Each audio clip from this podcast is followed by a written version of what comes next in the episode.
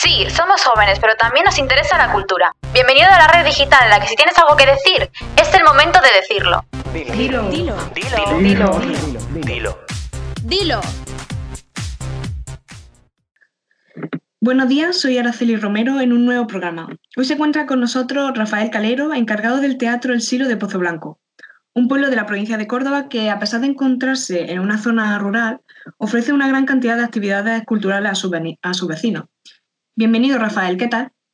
Eh, buenos días, Araceli. Pues muy bien, encantado de estar aquí contigo. Y por favor, llámeme Rafa. de acuerdo, Rafa será entonces.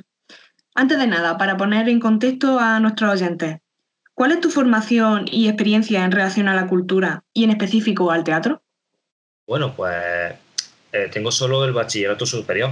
En mi caso, mi relación con la cultura, pues apareció sin esperarlo, realmente. En el 91, pues entré en el ayuntamiento con unas plazas administrativas que sacaba la Junta de Andalucía, eh, que se llamaba Andalucía Joven. Y me asignaron la parcela de bienestar social, eh, donde, está, donde estaba incluida la cultura. en aquellos tiempos, eh, pues no existían titulaciones más de bellas artes que formaran en cultura y tan solo me pude formar con algunos cursos de, de animación sociocultural que nos ofrecía la Diputación.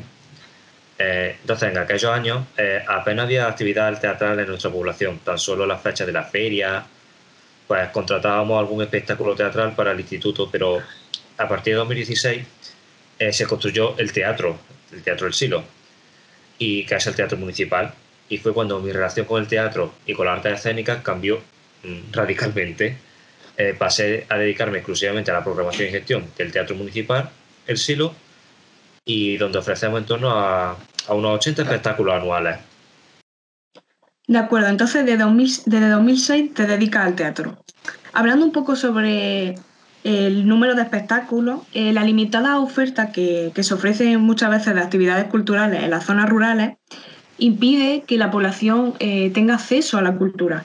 ¿Consideras que el teatro es un pilar fundamental para luchar contra esto? Bueno, yo pienso que los ayuntamientos son los pilares de la actividad de las actividades culturales de cada población. Depende, mucho de la apuesta de cada gobierno municipal. Piensa que entra cada cuatro años.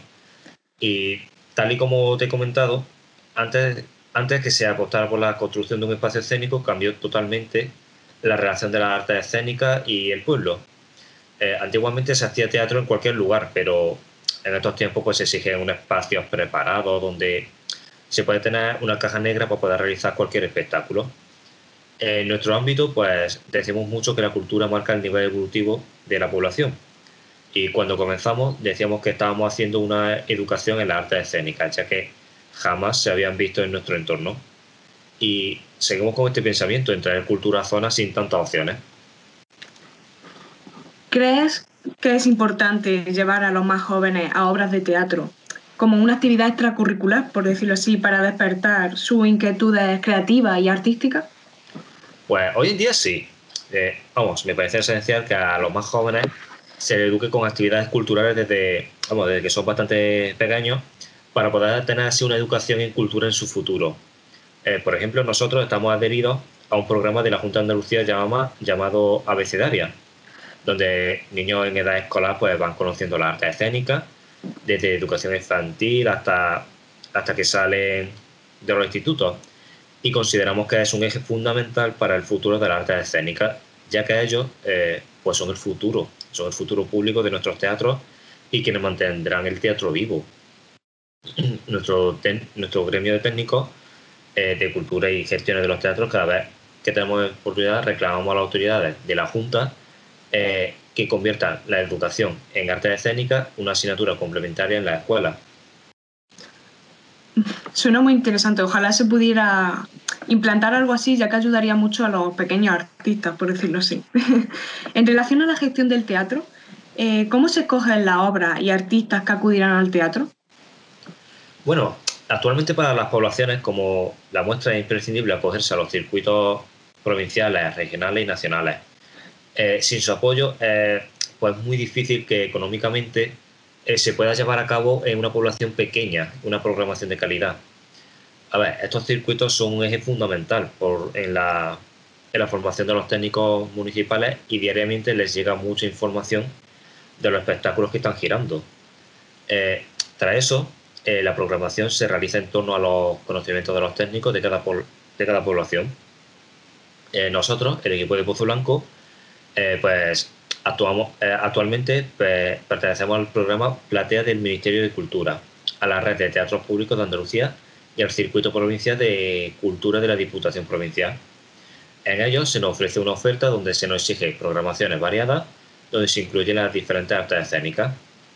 Y, por ejemplo, en cada programa se nos exige que incluyamos un espectáculo de danza, ya que, esta, ya que este, este arte escénica se considera desprotegida por la dificultad de aceptación por el público en general. Me hablas de, apoyo económico. ¿El presupuesto que una localidad pequeña puede permitirse condiciona mucho este proceso? Eh, pues sí, la verdad. Eh, las posibilidades presupuestarias de cada municipio pues varían y dependemos prácticamente de, en su totalidad de los presupuestos que a ver, se realicen con financiación pública. El teatro en estas zonas no llega nunca a generar el suficiente dinero para crear beneficios que, que puedan reinvertirse los artistas y compañías de teatro se encuentran en momentos difíciles por, la pandemia. ¿Qué apoyo y beneficios pueden encontrar en los teatros más pequeños a diferencia de las grandes capitales de provincia? pues es difícil. Los teatros más pequeños eh, solo podemos ofrecer la posibilidad de aumentar el número de representaciones a cambio del sacrificio de la compañía.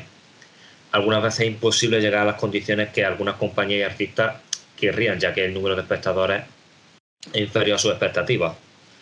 Como te he comentado, los programas de las administraciones nos hacen que podamos llegar a todo tipo de contrataciones por la ayuda de la financiación.